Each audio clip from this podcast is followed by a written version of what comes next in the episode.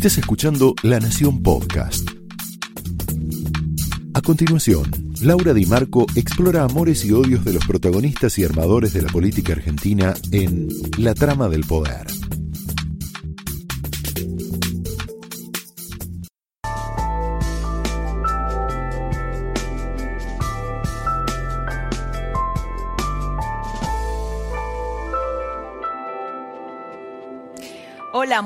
Noches, muy bienvenidos a la trama. Y como te contaba recién Luis Majul, eh, tenemos toda la trastienda de la reaparición de Lilita Carrió con denuncias, con un montón de... está denunciando una campaña personal de Cristina Kirchner contra Horacio Rodríguez Larreta, contra Macri a través de diversas vías, pero sobre todo de C5N. Vamos a hablar de eso en nuestra tertulia con Malbec, con el señor Jaime Rosenberg. Va a estar el propio Zona con el cual vamos a hablar sobre las internas en seguridad, inquietantes internas que hay en eh, materia, con respecto a la política de seguridad, para controlar la inseguridad en el gobierno. Vamos a hablar también, vamos a hacerle una entrevista exclusiva a la mamá de Facundo Astudillo. Hay revelaciones nuevas en la causa. Y vamos a hablar con Claudio Suchovicki sobre esta declaración que hizo el presidente Alberto Fernández hoy cuando habló sobre el virus de las malas políticas económicas de Macri. Al final de la trama, quédate porque va a estar Pato Bullrich, Patricia Bullrich, respondiéndole a una serie de tweets de Cristina Kirchner recientes ahora, de las ocho y media, nueve de la noche, en donde Cristina Kirchner dice que el gran impune de la Argentina es Mauricio Macri, vincula impunidad con Mauricio Macri. Pero antes de todo eso, nos vamos a meter en el editorial. Las encuestas están marcando que el miedo al virus fue desplazado por el miedo a sufrir un delito violento. Pero, increíblemente, mientras tenemos miedo de que nos peguen un tiro en un asalto, las peleas internas y la falta de coordinación de las políticas de seguridad recrudecen en el gobierno. Mira, quiero que mires estas contradicciones, estas peleas, en donde dentro de la coalición hay miradas completamente diferentes para controlar la inseguridad. Quiero que lo veas de esta manera, en este tape. Hay hechos de violencia que se están produciendo, que están digamos, alertando, sobre todo en los medios de comunicación. No son muchos casos. La inseguridad no es una sensación, es un problema. Debe ser abordado como política de Estado. En relación a marzo, sí, evidentemente hay más casos. Aparte de estar atravesando esta pandemia, la provincia de Buenos Aires está atravesando otra, otro problema endémico que es la inseguridad. De hecho, está creciendo. A medida que se va flexibilizando, sabemos que, van a empeorar porque estamos ante una crisis económica y social. Todos estamos viendo que hay un aumento del delito, pero sobre todo un aumento de la violencia. Es decir, parece que no hay un rumbo ¿no? conjunto, ¿no? La ministra de Seguridad piensa una cosa, el ministro de Seguridad bonaerense otra, Massa piensa otra, el, el jefe de gabinete otra. La pregunta es, Mientras Bernie y Frederick protagonizan un show mediático, shows mediáticos todos los días que los ves en los diarios, en la televisión, con sus peleas de cartel, ¿quién conduce y controla a la policía? La oposición asegura, ¿sabes qué dice? Que volvieron con más fuerza los kioscos de la policía, los negocios ilegales dentro de una policía que no tiene conducción. Te quiero mostrar y me quiero detener acá eh, un, mensaje de Néstor Roncaglia, que es el ex jefe de la Policía Federal, que estuvo en, los dos lados de la grieta. ¿eh? Fue funcionario de Cristina Kirchner y de Mauricio Macri. Mira lo que dice. Dice, no concibo una institución policial débil, genuflexa. O sea, si dice que no concibe una institución eh, policial genuflexa, debe ser porque porque la ve así ahora, ¿no? Oportunista, acomodaticia, corrupta la policía debe ser fuerte, respetuosa de los valores democráticos y del sistema republicano. Bueno, a buen entendedor, ¿no? Eh, está lleno de contenido ese mensaje. Te voy a mostrar una encuesta que te va a poner piel de gallina.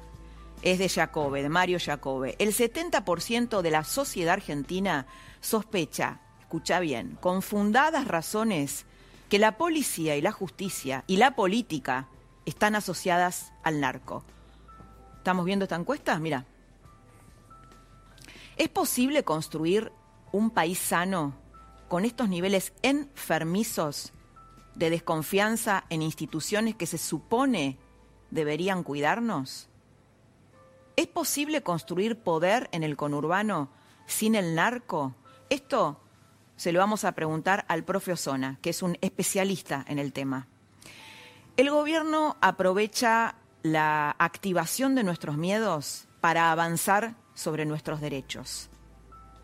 La nueva extensión de la cuarentena, que ya lleva cinco meses, la más larga del mundo, prohíbe ahora en esta nueva etapa reuniones con familiares, o sea, reuniones familiares con pena de cárcel, ¿no? Nos pusieron el Código Penal en, el patio de la casa. No estamos hablando, por supuesto, de grandes aglomeraciones sociales, obviamente, sino de criminalizar el hecho de que vos veas, por ejemplo, a tus hijos que no viven con vos, a tus padres, a tus nietos o a la pareja con la cual no convivís. Se supone que vos tenés que estar medio año sin verlos. Como dijo esta semana Daniel Sapsay, el constitucionalista, el gobierno creó un delito nuevo, las reuniones con familiares y con amigos, con tus amigos más íntimos, con penas que van entre seis meses a dos años. Imagínate, ¿no? Este país, vudú libre, vudú libre, y vos preso porque quisiste ver a tus hijos que no ves hace cinco meses. Reapareció Lilita y denunció que la cuarentena, denunció varias cosas, ¿no? Denunció una campaña personal de Cristina Kirchner contra Rodríguez Larreta, vamos a hablar de esto con Jaime Rosenberg, también contra Macri, y denunció eh, un virtual estado de sitio sin que Alberto Fernández lo haya decretado formalmente. Tenemos el audio de Lilita Carrió explicando esto. Mira, escucha. La pandemia está siendo usada con el objetivo de establecer un estado de sitio incluso un estado de sitio con penas privativas de libertad, con normas del Código Penal. Alberto y Cristina son lo mismo porque son fascistas en el fondo. Fuerte lo de Lilita, ¿no? Eh, son fascistas, dice Alberto y Cristina. Esto es un truco, ¿no? Que vivamos con las restricciones de un estado de sitio, pero que nadie hable de él. ¿Por qué? Porque lo que no se dice pareciera que no pasa, igual pasa, ¿no? ¿Te acordás en la época de Cristina cuando no se podía hablar de la inflación? Y había inflación, por supuesto, pero bueno, parece que el kirchnerismo cree que si no habla de las cosas, las cosas no suceden. ¿Y por qué el gobierno se resiste a decretar el estado de sitio? Bueno, porque eso eso lo hacen, en, digamos, históricamente lo han hecho los militares, o sea, lo hacen los malos, ¿no? En, este, en, el relato kirchnerista, pero efectivamente lo han hecho los militares para situaciones muy complicadas, donde luego hubo consecuencias muy graves de represión y, bueno, y de, de lo más oscuro de la Argentina. Pero aunque no esté decretado el estado de sitio, la realidad se impone, aunque no se la nombre. ¿Qué está pasando en este virtual estado de sitio? Aumentaron los casos de desapariciones y ejecuciones en democracia con la presunta participación de la policía. Hay eh, declaraciones muy fuertes de Nora Cortiñas, eh, que es la referente de Madres de Plaza de Mayo, de la línea fundadora, muy duras, diciendo que no hay política de derechos humanos para los jóvenes en este periodo, en este, en este virtual estado de sitio, porque la policía mata a los jóvenes. Muy fuerte lo que dijo Nora Cortiñas, también Estela Carlotto eh, habló sobre el tema.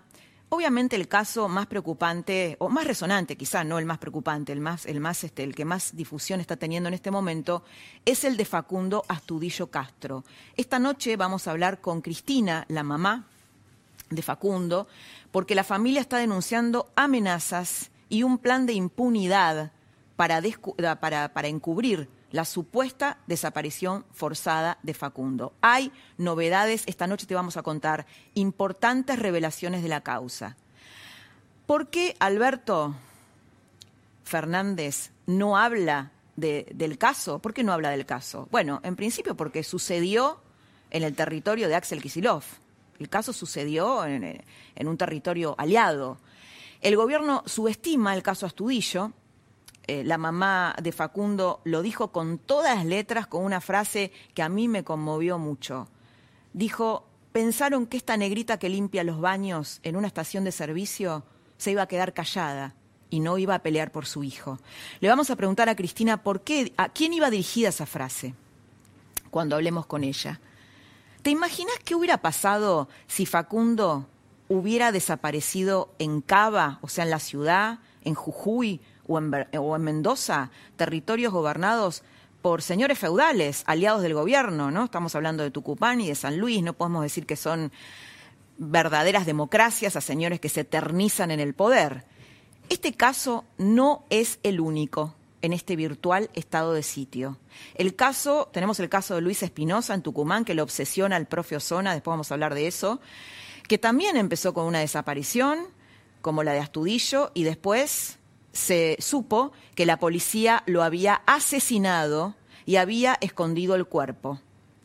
También en San Luis, el feudo de San Luis, hay dos muertes extrañas, la de un adolescente de 16 años que apareció ahorcado entre comillas, ahorcado en su celda, y la de Florencia Morales, que es otra joven detenida por violar la cuarentena, y también apareció ahorcada en otra comisaría de San Luis. ¿Vos escuchaste hablar, Alberto Fernández, de estas muertes ocurridas durante este virtual estado de sitio? ¿Sabes por qué? Porque son provincias gobernadas por sus aliados. El presidente rompió su tregua con Rodríguez Larreta. Sí, y ¿sabes qué es lo más loco? Que lo hizo apenas un día después de haber prometido que durante la pandemia había que evitar los debates políticos.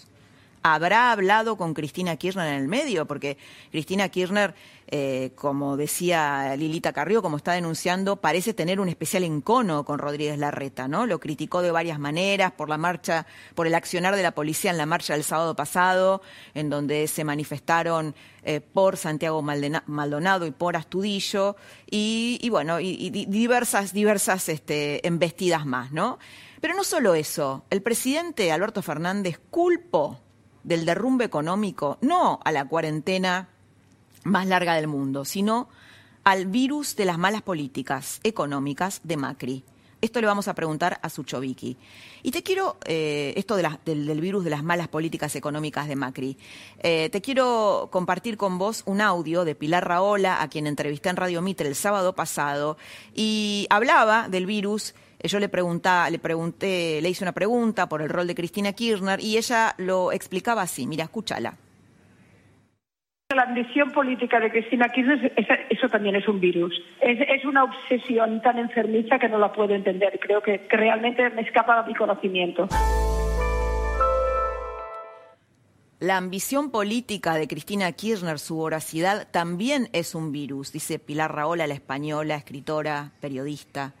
A la reta lo acusa eh, Fernández, ¿no? De no atender a los adultos mayores en los hospitales de la ciudad el ministro Fernán Quirós, con una parsimonia así eh, que lo caracteriza, le respondió que la cosa era al revés, que el 20% de las camas de terapia intensiva de los hospitales porteños están ocupadas por bonaerenses. Pero mientras hoy el presidente habló maravillas de Santa Cruz, de un plan de saneamiento de aguas y bueno, puso a Santa Cruz por los cielos, omitió decir que esta semana ocurrió un hecho dramático en esa provincia, en un hospital de las Heras gemelos recién nacidos fallecieron en el baño del hospital, en el baño, después de que sus autoridades, las del hospital, se negaran a atender a la mamá. Así lo denunció Miguel Ruiz, el papá de Mateo y Santino, los gemelos fallecidos. ¿Te imaginas si ese aberrante abandono de persona hubiera ocurrido en un hospital de la ciudad? ¿Te imaginas lo que hubiera pasado? ¿Te imaginas, no? La trama de esta noche arranca con esta tertulia. ¿Cómo les va? Muy buenas noches. ¿Cómo estás? ¿Cómo estás? ¿Cómo le va al señor Jaime Rosenberg, nuestro hombre en Casa Rosada? Gracias. El profe Jorge Osona, ¿cómo le va? no sé si lo tenemos a Sucho, lo vamos a tener a Sucho por, por Skype. En un ratito lo vamos a tener a Sucho por Skype. Antes de ponernos, de, de, disfrutar de nuestra tertulia con Malbec, te cuento que los Haroldos, vinos finos con Ángel, los Haroldos State, mucho más de lo que esperas. Mira.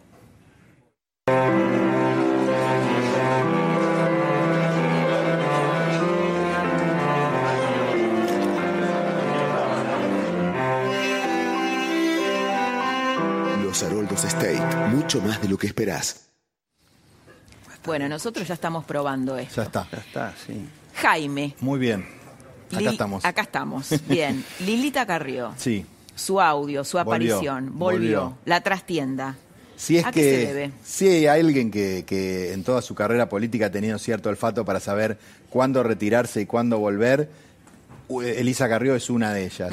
En este momento, en un contexto de mucha pelea entre la oposición y el gobierno, con Macri fuera de acción, podemos decir, en viaje en Francia y Suiza, y Rodríguez Larreta un poco atado a su negociación con el gobierno, creo que es el momento ideal, y así lo consideró Carrió, para regresar a los primeros planos, y como lo- vos lo dijiste, volvió con todo, una Carrió auténtica, que está lejos de retirarse, como dijo en marzo, y que, bueno, apunta a, digamos, a defender eh, su capital político, la pelea por la República, la pelea por las instituciones, eh, la pelea ¿Hay una contra los versión abusos. de que va a ser eh, que va a ser candidata por la provincia de Buenos Aires? Mira, los duros, los halcones, Sí. tienen varios candidatos. Patricia Bullrich, Miguel Pichetto, el propio Mauricio Macri, que no se sabe si va a ser candidato o no, y Elisa Carrió, que En la- también- pero en la provincia de Buenos Aires me parece que a Ma- Mauricio Macri no, no sé si No, va no, muy. Mauricio Macri están buscando un- algún lugar, Sí, algún claro. lugar. Mm, ah, En Capital sería un poco chocante y conflictivo,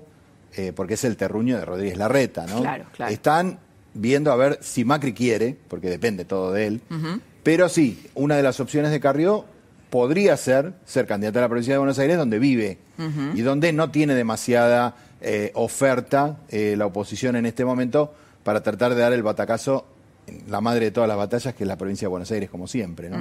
Así que me parece que eligió bien el momento, me parece que es un momento donde la oposición necesitaba esa voz fuerte y donde, bueno, Carrió tiene mucho para decir en este terreno. ¿no? Salió con los tapones de punta. Por supuesto, como ella suele hacerlo.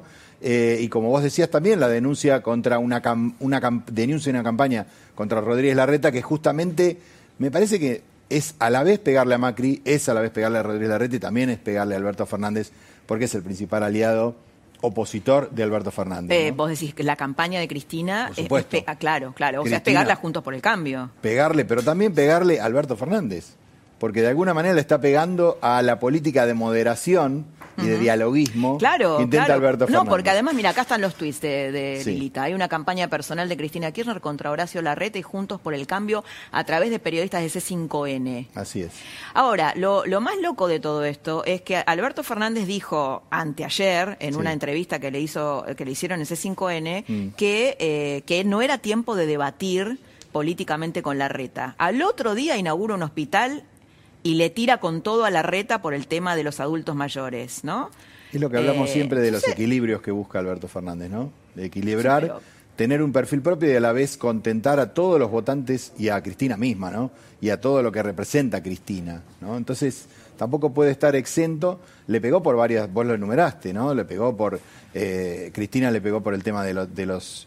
eh, de, de la re- represión entre comillas, Alberto Sí. Fernández lo había... De la lo había- represión el sábado, ¿no? Exacto, el sábado la pasado, marcha. la marcha por eh, Maldonado. Maldonado. y por Astudillo también. Así es, y le pegó el profe por- me hace así, como diciendo. Le pegó ¿qué por la- pasa? la- los, los negocios abiertos en la, en la, en la calle Santa Fe y, y le pegó por, bueno, lo que se supone que son pacientes que van a la provincia de Buenos Aires.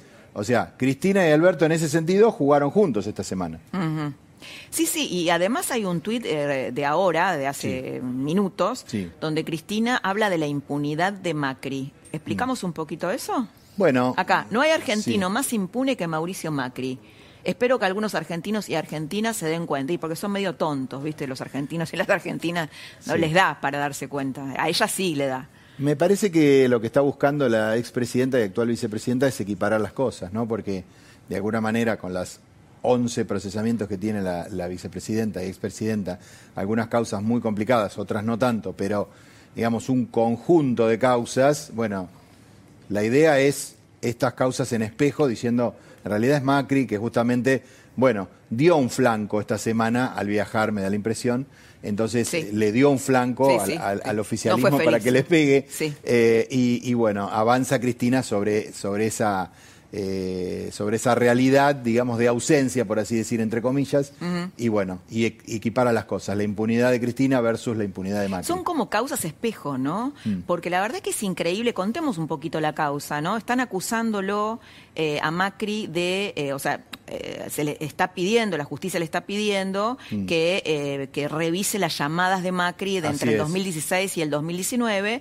Y de Sousa, que es el socio de Cristóbal López, lo está acusando a Macri de de querer extorsionarlo y de querer quedarse con sus empresas, ¿no? Estamos hablando de señores que han evadido Mm. millones y millones en impuestos que deberían haberle pagado al Estado argentino entre los entre que se podría haber mejorado la salud, la educación y con ese dinero lo que hicieron fue crear nuevas empresas y, y- y crear además medios de comunicación donde hacen campañas muy agresivas eh, bueno a la oposición en este caso y antes al gobierno no Sí, la causa hoy es una de las causas, pero en esta causa que vos decís precisamente, que vos mencionás, la, la jueza Servini de Cubría, eh, digamos, ordenó peritar los celulares y las llamadas entre Mauricio Macri y eh, miembros de la denominada mesa judicial y otros, como Mario Quintana. Eh, eh, bueno, ahora un nuevo fallo determina que no hay que peritar los celulares, entonces, bueno, el enojo de Cristina por esta decisión de ir para atrás con esa decisión del, principio, donde, bueno, Macri va a tener que dar su celular, Macri obviamente interpuso, eh, digamos, eh, digamos un escrito judicial donde eh, decía, bueno, no, la verdad que me parece abusivo que me pidan el celular para intercambiar llamadas, eh, para ver qué, llamadas intercambié, yo fui presidente de la nación, no me pueden invadir, etcétera, etcétera. Es el- el- la causa que, que lleva Pablo Lanuse, entre otras, ¿no? No, Pero además imagínate esto de de, las la causas. causa espejo, ¿no? ¿Quién, quién, es- ¿Quién se quiere quedar con empresas? Digo, acá acaba de haber un escándalo por Vicentín porque el gobierno se quería quedar con una empresa, ¿no? Claro. el gobierno dice que quedó cerrado ese capítulo bueno, se quedó cerrado por el la- escándalo, la marcha el atrás, ¿no? escándalo que se armó, ¿no? Y de- de- después eh, Alberto Fernández dijo, aún me, me sorprendió. Que la eh, gente no aplaudiera. Que la gente no aplaudiera. No, claro, la gente interpretó lo que siempre hizo el kirchnerismo, querer ir por todo, ¿no? Interpretó correctamente. Entonces, Mm. Sí, eh, eh, difícil, difícil porque, bueno, se, se tiran carpetazos o tomatazos eh, en un momento complicado, ¿no? En un momento de pandemia donde, bueno, deberían dar, como es el discurso de Alberto Fernández y también el de Horacio Reyes de Arreta, más ejemplo de diálogo y de colaboración. ¿no? Eh, profe Osona, tema inseguridad y estos casos. eh, tema, primero a mí lo que me, de verdad me impresionó es la encuesta esta de Jacobe, donde 70% de la gente, 60%, 70% de la gente cree que la policía está eh, vinculada, está asociada al narco. La oposición dice que con el retorno del nuevo gobierno volvieron los negocios de la policía y que nadie la conduce, porque eh, Bernie está en televisión todo, todo el tiempo, Sabrina Frederick eh, protagonizan peleas de cartel y nadie está conduciendo la policía. Por eso este, este mensaje o este, este mensaje en Instagram del ex jefe de la federal, Néstor Roncaglia, donde dice que no puede haber una policía corrupta y genuflexa, ¿no? Eh, ¿Cómo estás viendo este tema? Ya, por de pronto yo veo esta encuesta y, y me pongo bastante contento, ¿no? Porque hay una conciencia ciudadana de que estamos ante un, eh, un estado en crisis, o, o- o hay una conciencia mayor por parte de la ciudadanía de que uno de los grandes problemas, tal vez el problema central del país, es esta crisis estatal que arranca hace 50 años y que no se detiene, y que convierte al Estado en poder, es decir, en su versión más primitiva. Una especie de cara diurna, formal, y una cara nocturna donde ocurren todas estas cosas.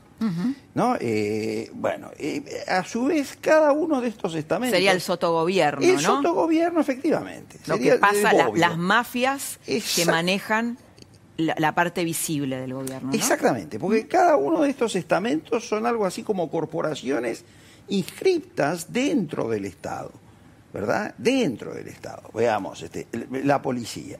La policía es un poder autónomo. Por ejemplo, la policía bonaerense, que es el caso más emblemático, ni hablemos la de los feudos del interior. Bueno, ni hablemos. Por ¿no? eso, ni hablemos. Entonces, Quiero después hablar tienen- sobre el caso Espinosa, Astudillo Por y lo de. San Luis. Por supuesto. Es decir, son poderes que tienen sus propias cajas y sus propios negocios. Ahora, eh, la policía tiene un lugar, eh, digamos, eh, estratégico en esta trama.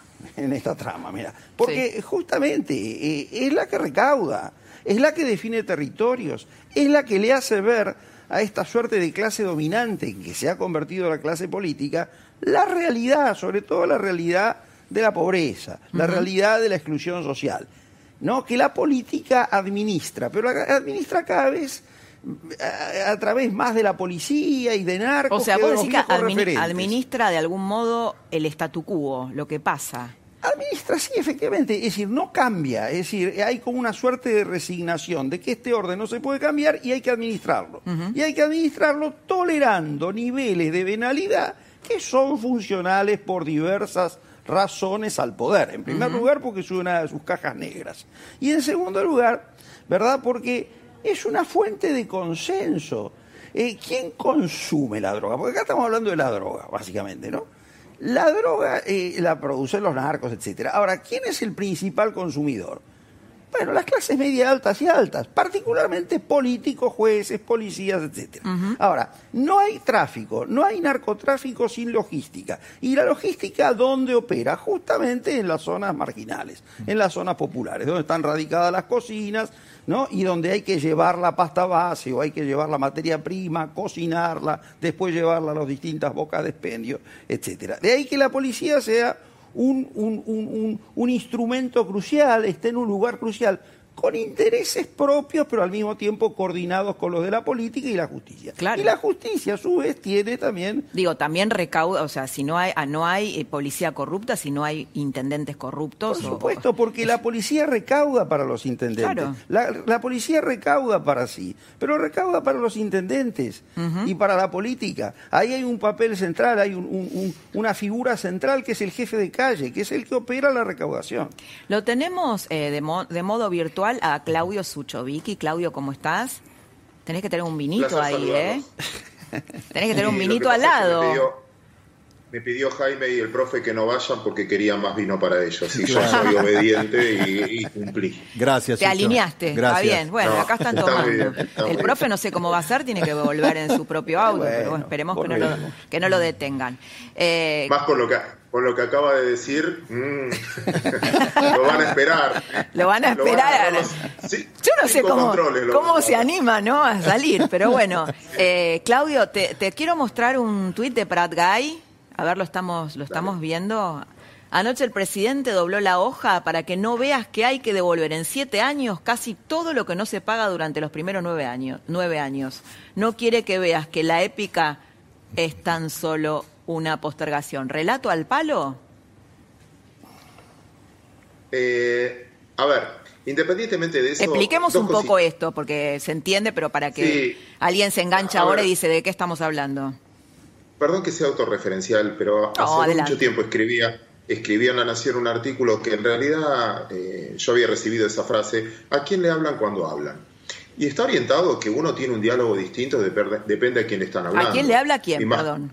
¿A quién le habla? Cada uno, cada uno de ah, nosotros. Cuando vos te dirigimos, vos sabés quién es tu audiencia, eh, cómo querés hablar, quién te está escuchando, y en base a eso uno prepara también cómo va a decir las cosas, no solo lo que va a decir, sino cómo lo va a decir. El ejemplo más típico es, no es lo mismo escuchar a un empresario contarle su balance a un inspector de la FIP si te llega el inspector de la FIP, me está yendo horrible y me va peor, y cuando voy a pedir un crédito al banco, no, me está yendo bien y merezco el crédito o lo que fuera. Depende a quién le estoy hablando, depende qué gráfico muestre. Y, esto también es lo mismo. Lo que hizo la Argentina, igual hay que anunciarlo como una buena noticia, independientemente de lo que dice Alfonso Pratgay, porque no por lo que logró, sino por lo que evitó. Argentina evitó un tema mucho más complicado y es mejor que haya sido así. El punto es, ¿Resolvió la deuda? No, la tiró para adelante. Eso es lo que muestra ese gráfico, o la mitad de un gráfico muestra una otra cosa, la otra mitad del gráfico es que tiramos para adelante. Pero hay que reconocer que se bajaron mucho los intereses que paga la Argentina. Yo creo, Claudio, te hago un pequeño paréntesis, que lo que hace Prat Guy como integrante de la oposición es, acá hay una lucha por el relato de, de la deuda. ¿Qué significó? Bueno, resolvimos el tema de la deuda, dice el gobierno. ¿Qué dice Prat Guy? Bueno, para, hay un momento en donde lo postergamos, ¿no? No, no, lo resolvimos. Y es la lucha por, por, el, por, el, relato de cómo fue el arreglo con los acreedores privados, ¿no? Que es parte de la lucha política. Pero el, relato lo dejo, está muy bien y es la interpretación política de cómo querés quedar. Pero atrás son números, no hay relato, son números. La deuda es deuda, la deuda se debe y se deben los plazos. Hay que reconocer que se achicaron bastante los intereses. De lo que Argentina iba a pagar de intereses va a pagar algo menos. Se estiró para adelante y por dos años Argentina no tiene un compromiso fuerte. Falta arreglar con los privados locales, que yo creo que eso lo van a hacer de taquito, y falta arreglar con el Fondo Monetario. Pero lo cierto es que se estiraron los plazos, es verdad, y se achicaron los intereses que tiene que pagar la Argentina. La Argentina va a pagar menos de lo que iba a pagar. Punto. Igual resolviste el stock de deuda, déjame decir esto, resolviste el stock de deuda, no el déficit fiscal, con lo cual vas a tener que producir nueva deuda. Argentina sigue gastando más de lo que te ingresa. Es como que vos resolviste lo que debías en el banco, pero si seguís gastando más, ¿qué hacemos con los nuevos? Claro, si los, vicios que tenemos siguen igual, eh, bueno, es difícil eh, salir adelante, ¿no? Con un programa consistente. Bueno, el, presidente dice que no cree en programas, pero un rumbo, por lo menos. Pero en algún momento lo vas a tener que enfrentar, vas a tener que sentarte con la sociedad y vas a tener que decir, bueno, miren, eh, arreglamos la deuda, la tiramos para adelante, pero yo sigo gastando en el país, nosotros como país seguimos gastando mucho más de lo que nos ingresa. ¿Qué hacemos? ¿Seguimos emitiendo dinero para financiar eso? ¿Tomamos nueva deuda? Con lo cual, sí ahí hay un relato. Fíjate que volvieron las LELIC, volvimos a, las mismas cosas que se criticaban porque era el único mecanismo cuando no tenés financiamiento voluntario. Y si no, ¿qué va a ser la discusión? O subimos impuestos o bajamos gastos. Bueno, ahí, ahí quería ir. antes lo estoy viendo a Jaime que está sintiendo, no sé si asiente, quiere decir algo. No. Estoy preguntando. No, no, le gustó la parte, le gustó la parte que tiene más vino para él. La del vino me gustó. Está, me gustó la del vino, pero te pregunto. al Haroldo. Sí, te pregunto además de, disfrutar del vino. Eh, yo escuchaba eh, esto del déficit me parece interesante. Ahora todos los países se van a endeudar por este tema de la pandemia. O sea, vamos a vivir en déficit casi todos los países, digamos. En ese sentido, tendría una excusa eh, el gobierno como para seguir gastando más, porque total hay que recuperar la economía después de este, de este desastre, ¿no? Sí, pero tienen moneda, es distinto. Mm. Estados Unidos tiene un déficit, pero emite la misma moneda que la gente la reserva como valor y emite deuda en su propia moneda. Eh, cada, Brasil tiene más deuda que la Argentina, pero logra emitir en reales y la gente ahorra en reales. Si vos querés saber cuánto vale el dólar en Brasil, lo tenés que buscar en página 7, página 8, página 9 de los diarios. Mm. O, o si lo querés googlear, no está en la tapa principal. Nosotros tenemos, eh, cuando abrís cualquier diario, tiene 17 cotizaciones de dólares distintas al segundo. Entonces, para nosotros es más difícil porque vos te tenés que endeudar en una moneda que no es la que vos emitís. Y ese es el problema crónico de la Argentina, porque nosotros perdimos la moneda hace bastante tiempo. Claro, la Argentina es un país sin moneda, ¿no? Esto es lo que hay que entender. Tenemos una cuasi, fíjate, siempre explico esto, cuando vos vas al campo, el silo bolsa en realidad es una moneda, es como una criptomoneda, porque el sojero prefiere tener granos de soja que pesos. Entonces prefiere atesorar y cuando tiene que comprar el tractor, cuando tiene que comprar fertilizantes, y el que y el proveedor de ellos los recibe con más gusto que recibir pesos. Y el comerciante, casi todos se atesoran en mercadería, porque no les conviene tener pesos y los pesos no te sirven mucho. Entonces se convirtió en el tiempo en una cuasi moneda, una moneda que te sirve transaccionalmente porque y me la toman en parte de pago, pero no te sirve como moneda de ahorro. Eh, Claudio, pesos, no, no, no, termina por favor la idea, porque quiero preguntarte algo, eh, viste que el tiempo siempre es un problema eh, en los programas, pero quiero preguntarte una cosa, ¿qué sucedió hoy? Eh, el presidente Alberto Fernández hoy dijo le echó la culpa al virus de las malas políticas económicas de Macri, aludiendo al endeudamiento, ¿no? Estuvo anunciando un plan de obras y dijo, bueno, eh, la culpa de que nos haya ido mal es del virus de las malas políticas económicas porque Macri se endeudó. Es una pregunta de fondo que me gustaría que la puedas explicar de un modo sencillo y relativamente breve. ¿Tenía otra alternativa Macri a lo que hizo? Es, un gran error creer que la deuda es el problema. La deuda es la consecuencia.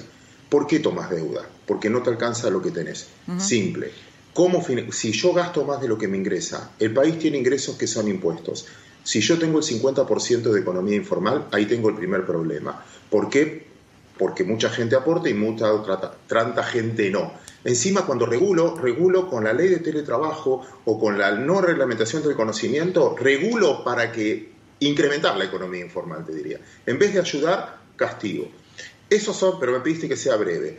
Esos son los ingresos. y, después tenés los gastos. ¿Los gastos en qué gastas? Salud, educación. Y después tenés todo lo que se te filtra del gasto. Corrupción, mala praxis, gasto el doble porque 10 taxis, 18 choferes, 25. Bueno, cuando vos sumas todo eso y gastás más de lo que te ingresa, ¿cómo haces? O emitís o tomás deuda o vendés las joyas de la abuela. ¿Qué hizo la Argentina? Primero vendió las joyas de la abuela, hasta que se quedó sin empresas para vender. Después... Estamos hablando de los 90, ¿no? De los 90 o, en otros procesos, después también se licitó la parte telefónica de 4G o trató de buscar recursos en activos físicos, pero es lo que haría cualquier familia. Nosotros como familia también hacemos lo mismo. Muchas veces, todos nosotros, nos pasó de haber gastado más de lo que gastamos, de haber gastado más de lo que ingresa. Usás la tarjeta de crédito. Pero bueno, la otra opción es, generar riqueza genuina, ¿no? Que la Argentina crezca, que hace 10 años que no crece. Ese es el bueno, problema. Pero ¿cómo vas a crecer? ¿Cómo vas a crecer si cada vez le pones más impuestos al que quiere crecer? ¿Cómo vas a crecer si cada vez tenés más economía informal? ¿Cómo vas a crecer si cada vez te regulan más la actividad? Para crecer necesitas invertir y acá se fomenta solo el consumo. El consumo sin inversión genera desabastecimiento. Punto. Si yo consumo solo y la gente no, yo produzco 300 pulóveres y me demandan 400, yo puedo decir, lo que vos decías recién, lo lógico es que fabrique 400.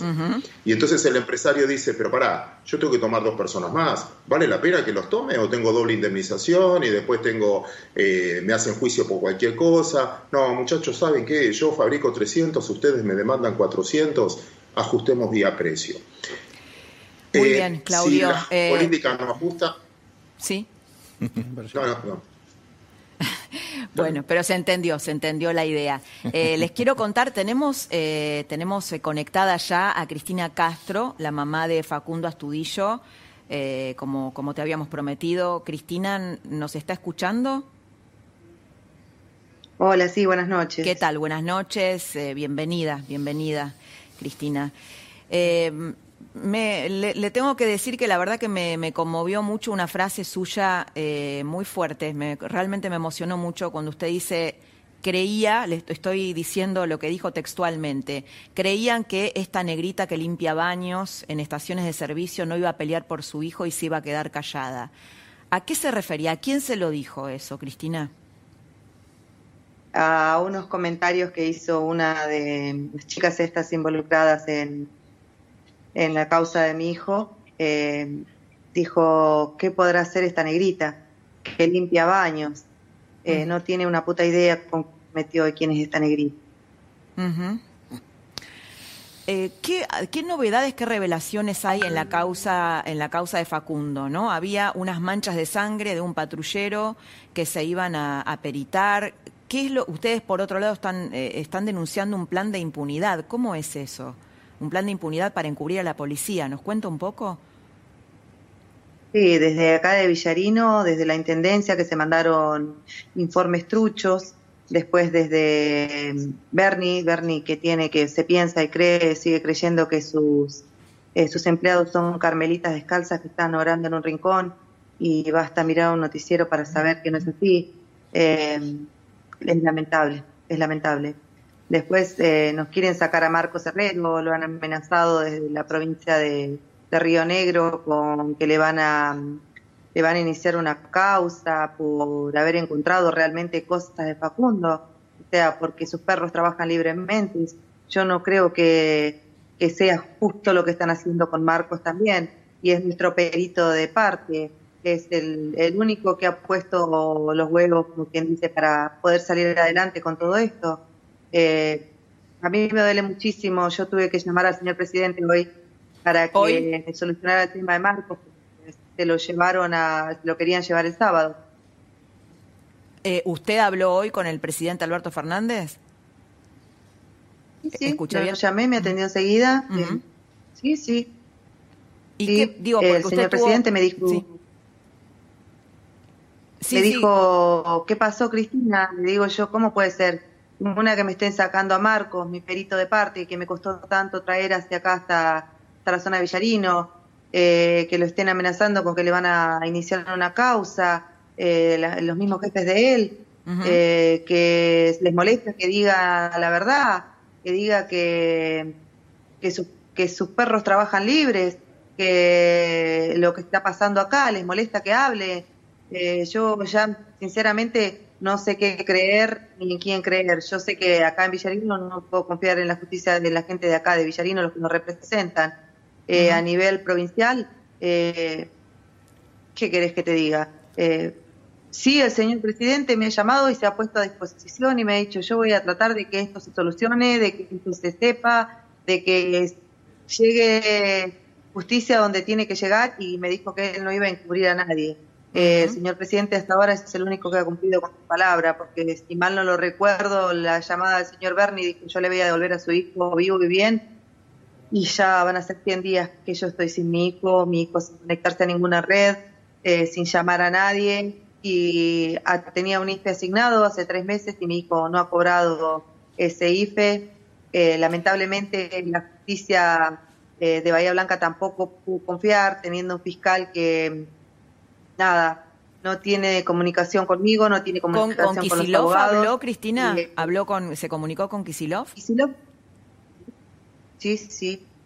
Eh, yo hablé tres veces, me llamó Kisilov antes de que el intendente de acá siquiera levantara el teléfono para preguntar mi número de teléfono. Y habían pasado muchísimos días ya.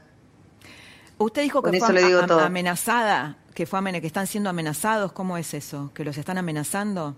Sí. Todo el tiempo. Tenemos, eh, nos pasa con ahora con Marcos, lo quiere sacar Marcos. Eh, Pero ¿cómo llegan esas amenazas? ¿De qué manera llegan? Eh, lo llaman directamente a él, dicen que le van a iniciar causa y que yo traté de comunicarme con su superior y no me escuchó, no me atendió el teléfono. Eh, mi hijo hoy salía temprano porque iba a, hacer, a ver un rastrillaje y eh, a casi a 100 días mis energías no son las mismas. Yo no he dejado de trabajar nunca y es como que el cuerpo me está pasando factura. Cuando salía mi hijo para acá, un patrullero de la bonaerense lo paró, se, le iba acercando, entonces él se acordó que venía sin el teléfono, se metió a la casa, cuando mi hijo salió, le preguntaron, ¿vos qué hacías? ¿Dónde ibas que te volviste para tu casa? Esto sucedió eh, ahora. ya nos están hostigando. Eso fue hoy a la mañana. Estoy muy cansada ya de que nos sigan hostigando. O sea, ¿qué, ¿quién más quieren? ¿Me quieren llevar a otro pibe? Estoy cansada, estoy muy cansada de que sigan haciendo lo mismo. Eh, parece que no tienen respeto por nada ni por nadie. Eh, pero bueno, Usted... Yo siempre digo que el de arriba lo ve todo. Me gustaría que hubiera justicia acá en la tierra también. ¿Qué cree, qué cree en, el, en el fondo de su corazón que pasó con Facundo, Cristina? Yo creo que él no los ha obedecido eh, de, para volverse cuando le dijeron volvete a Pedro Luro y en vez de traerlo ellos como correspondía, como decía la ley, como se estaban manejando en época de cuarentena, estamos hablando del 30 de abril, no de ahora que está más flexible quizás la cuarentena. En ese momento este era muy y nada, esa, lo habrán dejado ahí y le habrán dicho volvete al duro, pasaron, estaba ahí y se lo llevaron. Eh, esto nadie tiene derecho sobre la tierra, siempre lo dije. Eh, yo me pasé un mes en una comisaría acá en Pedro Luro y vi cómo trataban a los presos, yo les hice campamento acá, salía de trabajar, no importaba la hora, iba a averiguar a ver si sabían algo de mi hijo. Y veía cómo trataban a estas personas, les llevaban comida, han hecho traslados mientras yo estaba ahí, una persona con diabetes, lo llevaban al hospital, lo trataban como, les faltaba darle el beso de las buenas noches y mandarlos a dormir, o sea, y Capo desapareció, así se tragó la tierra. Es tan injusto lo que nos está pasando a nosotros como lo que le pasa a de mamás de la Argentina, somos muchísimos que estamos buscando desaparecidos. Eh, yo hasta que no me, a mí me di cuenta de la realidad de la Argentina. Lamentablemente es así. Cristina, muchas gracias por haber estado esta noche, por habernos contado las novedades del caso y por esta comunicación. Muchas gracias. Nosotros hacemos una pequeña pausa y volvemos rápidamente con la entrevista con Patricia Bullrich, que tiene cosas muy importantes para decir con respecto a Cristina Kirchner.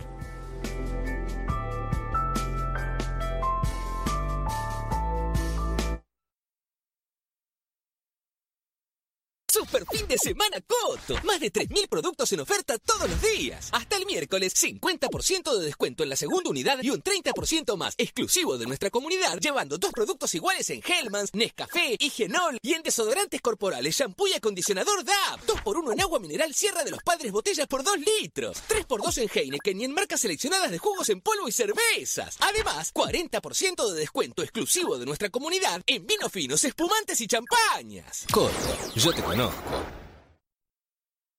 100% online y te la llevamos a tu casa para que puedas volver a conectarte. Solicita tu tarjeta en naranja.com. Vas a poder comprar con los mejores descuentos y planes cero interés. Con Naranja podés. Budweiser. La lager preferida en el mundo. Intensa al comienzo y suave al final. Budweiser, King of Beers. Human es entender que las empresas no son todas iguales. Banking es tener soluciones pensadas a la medida de cada una. En una era de mucho banking, nosotros te seguimos ofreciendo mucho más de Human. Bienvenidos al Human Banking de Superviel. Estación al amanecer. Estación el resguardo. Estación al abrigo. El cuidado. El respiro. Estación al camino. Estación al trabajar. Al ahorrar. Al hogar. Estación al coraje. Estación al renacer. Estación al seguir. IPF. Estación al servicio.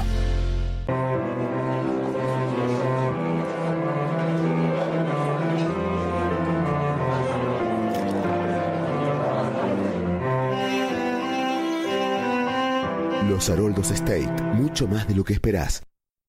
¿Usás placas de descanso? ¿Sabías que acumulan bacterias que podrían afectar tu salud? Las tabletas limpiadoras Corega Tabs cuentan con un sistema de limpieza 4 en 1 que elimina el 99,9% de las bacterias en solo 5 minutos. Yo recomiendo Corega Tabs. Es práctico y funciona. Carrefour es gigante. Hasta el lunes, 80% de descuento en la segunda unidad en marcas de caldos y sopas, café, shampoo y pañales. 3x2 en marcas de cervezas, aguas, yogures y postres lácteos. Además, pollo a 68 pesos con 90 el kilo. Y mucho más en carrefour.com.ar. Voy a mostrarte cómo funciona nuestro servicio in situ. Si no querés trasladarte hasta un showroom Patagonia Flooring, podés programar una cita para comprar en tu casa.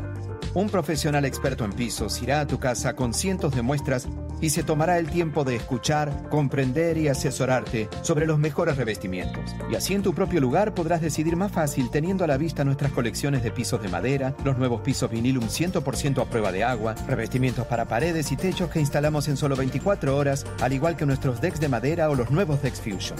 Elegí tus pisos donde los vas a usar, eso es lo que me gusta decir. Renova tus pisos y revestimientos sin salir de tu casa. Conveniente y confortable. Hacelo in situ, con Patagonia Flooring. Preservamos la salud con las medidas de prevención.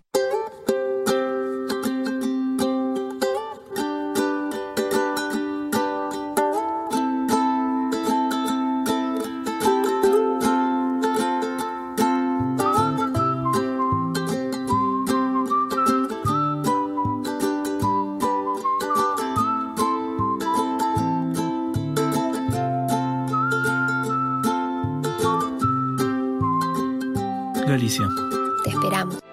En Divanlito tenemos los sillones de relax perfectos para disfrutar al máximo el placer de estar en casa. Aprovecha nuestro aniversario y obtener hasta un 40% off y 18 cuotas sin interés. Compra online en divanlito.com.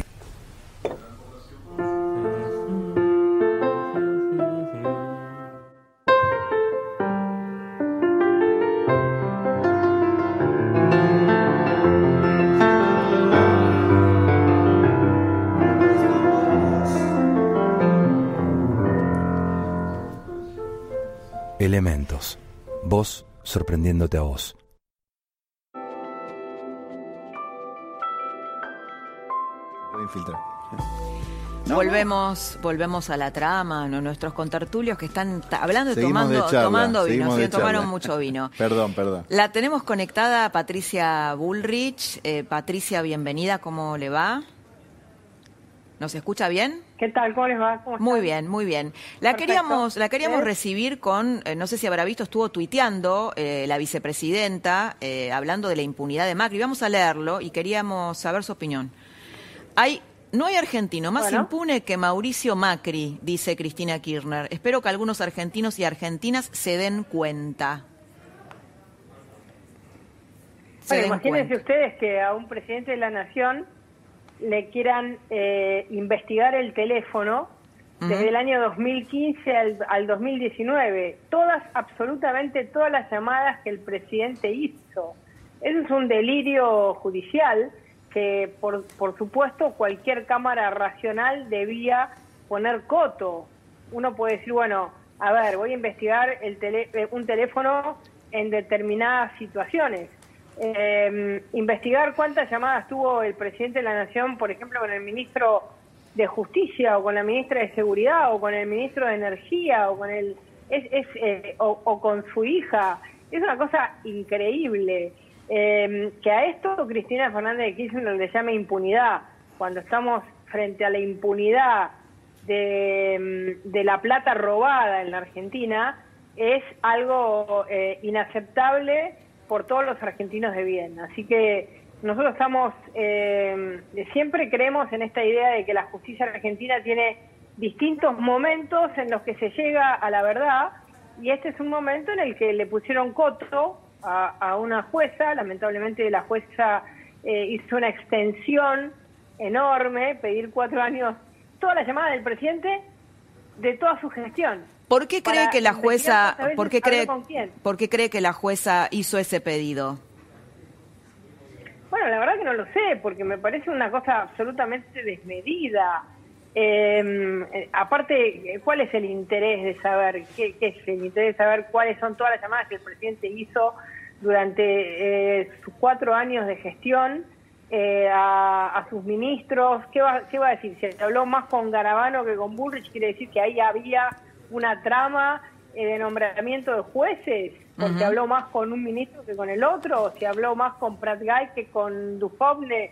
Eh, es una cosa eh, realmente fuera de lugar. Creo que lo que hizo la Cámara fue poner las cosas en su lugar y, Cristina Fernández Kirchner, como no tiene cómo justificar y tratar de avanzar sobre su plan de impunidad, intenta meternos a nosotros en el mismo lodo, en el mismo charco, en, el mismo, eh, digamos, lugar eh, sucio y nosotros no somos lo mismo, no somos lo mismo, no estamos ahí y no nos van a poder encontrar ahí. Patricia, quiero, quiero, sí. ratificó eso.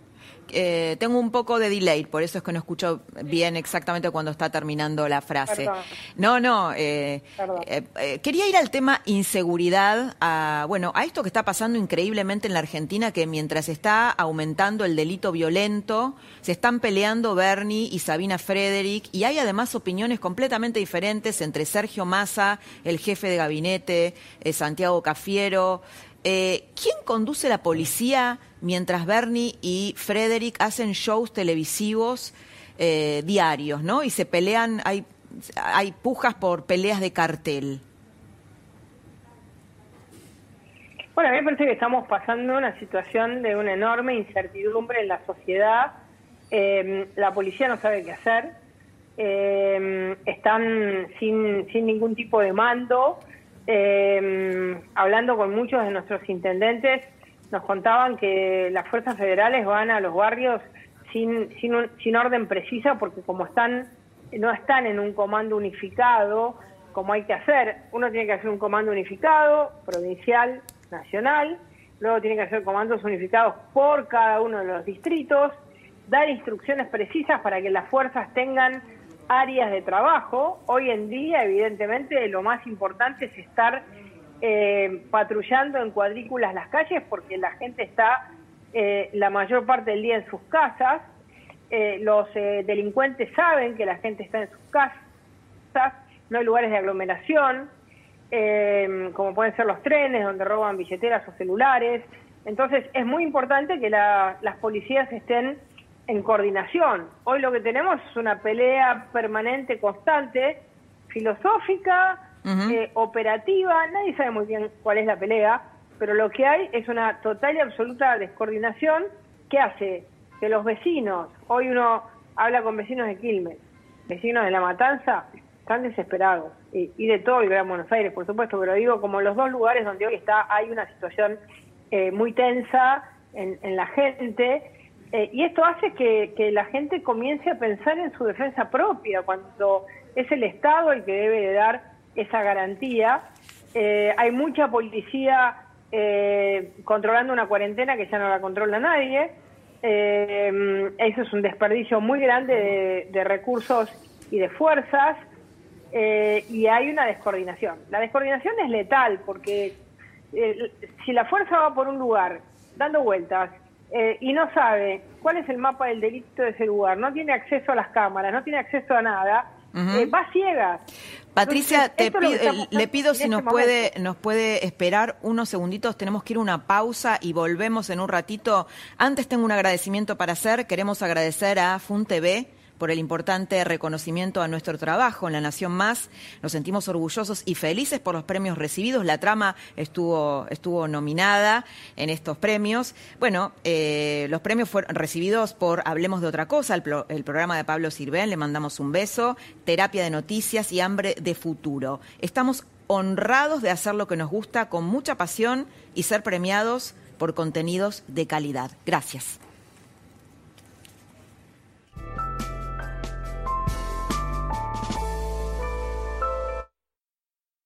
Super fin de semana Coto. Más de 3.000 productos en oferta todos los días. Hasta el miércoles, 50% de descuento en la segunda unidad y un 30% más exclusivo de nuestra comunidad, llevando dos productos iguales en Hellmans, Nescafé, Higienol y en desodorantes corporales, shampoo y acondicionador DAP. 2x1 en agua mineral Sierra de los Padres botellas por 2 litros. 3x2 en Heineken y en marcas seleccionadas de jugos en polvo y cervezas. Además, 40% de descuento exclusivo de nuestra comunidad en vinos finos, espumantes y champañas. Coto, yo te conozco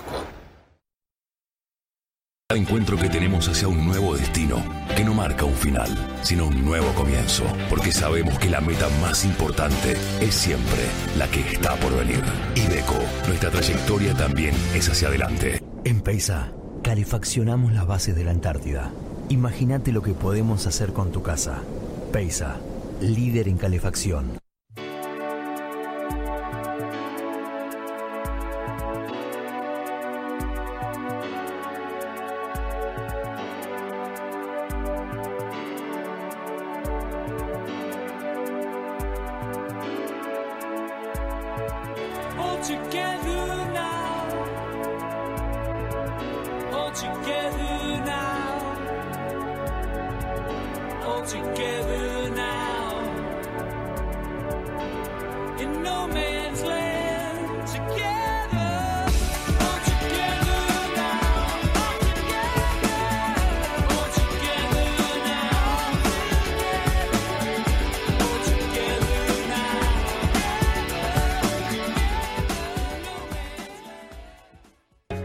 Podremos compartir una birra, pero compartir una lata y mejor no.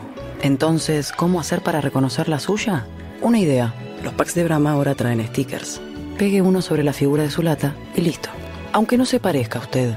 O sí, qué plato es un aporte de Brahma para disfrutar cuidándonos. ¿Usás placas de descanso? ¿Sabías que acumulan bacterias que podrían afectar tu salud? Las tabletas limpiadoras Corega Tabs cuentan con un sistema de limpieza 4 en 1 que elimina el 99,9% de las bacterias en solo 5 minutos. Yo recomiendo Corega Tabs. Es práctico y funciona. Human es acompañarlos desde siempre.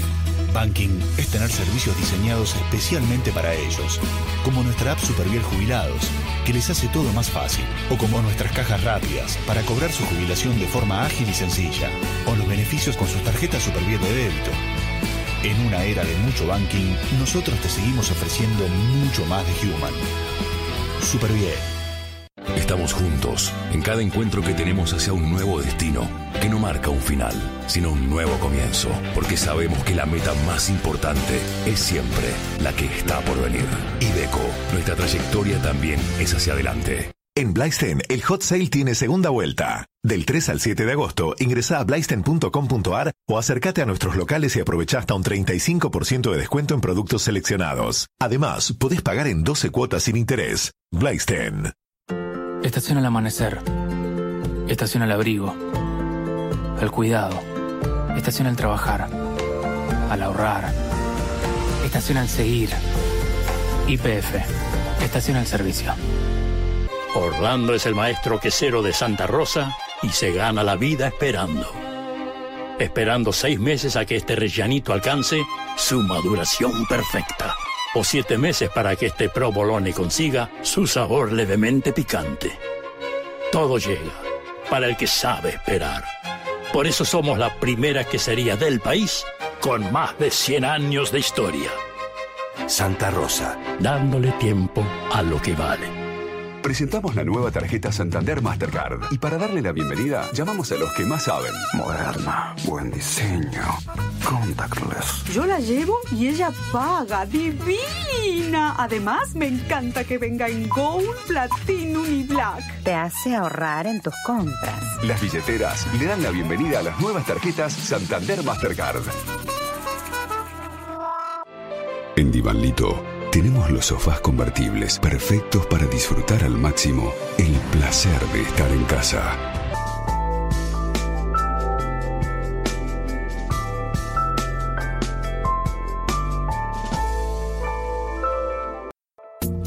Esto fue La Trama del Poder con Laura Di Marco, un podcast exclusivo de La Nación.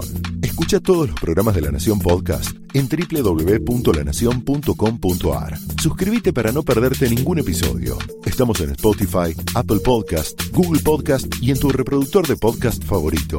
Seguí escuchando La Nación Podcast.